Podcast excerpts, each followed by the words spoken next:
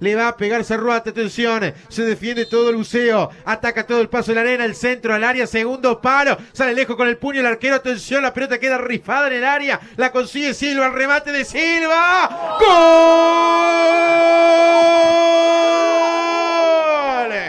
¡Gol!